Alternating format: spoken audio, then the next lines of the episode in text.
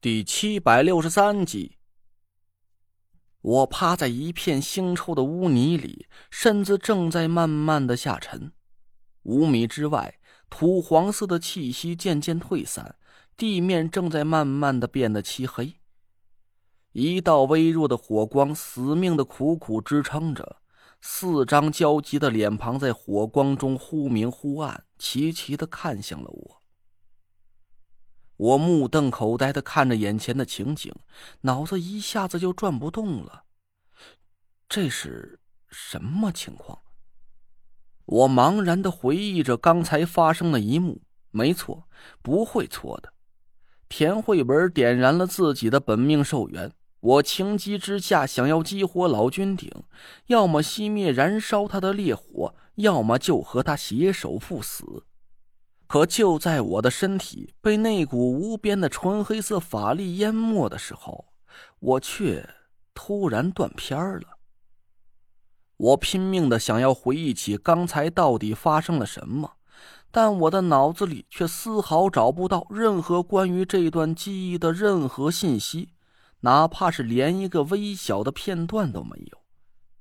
不可能，这绝对不可能！刚才发生的一幕。清清楚楚的铭刻在我的骨头里。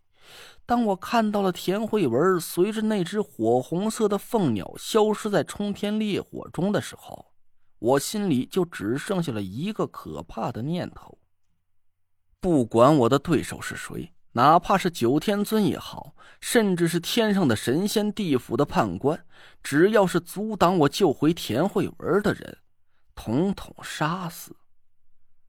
但眼前的情景却让我一瞬间就对自己的笃信产生了怀疑。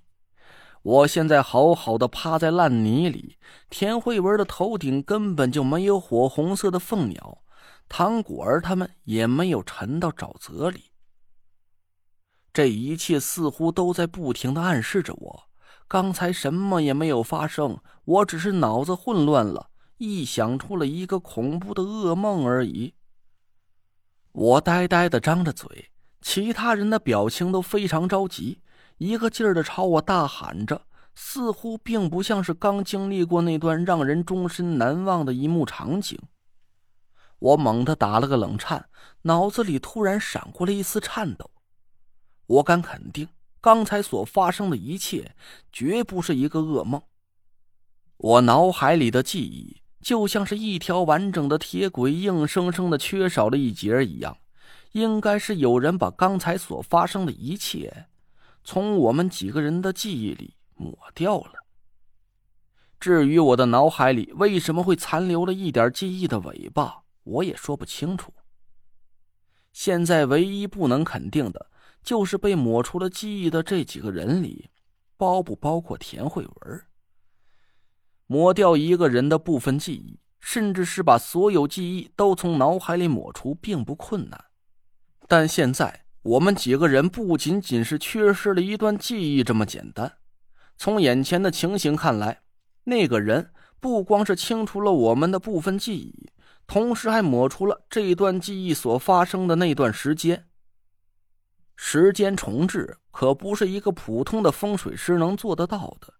至少在我的认知里，我不认为有什么人能做得到，哪怕是九天尊这种国家级的风水顶尖高手也不可能。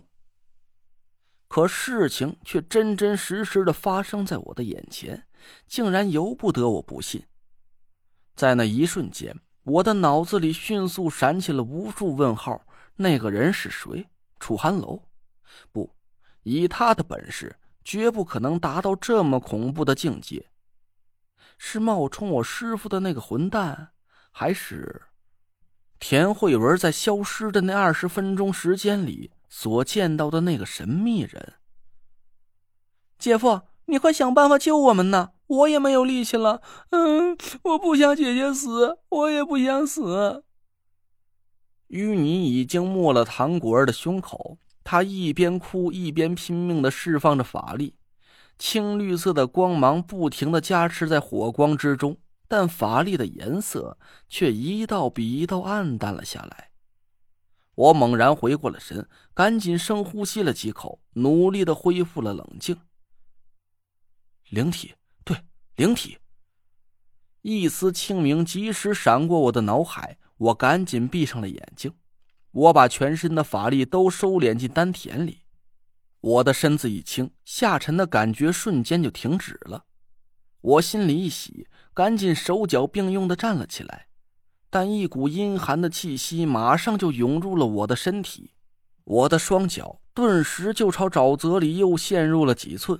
我赶紧收摄心神，重新收敛了法力，轻飘飘的悬浮在烂泥里。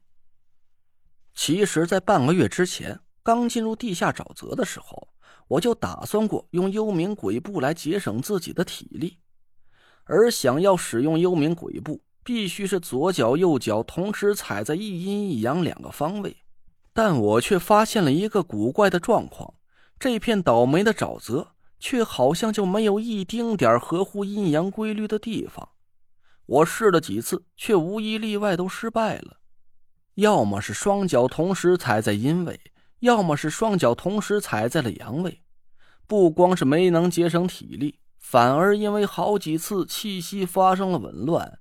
我休息了半天才缓过劲儿来。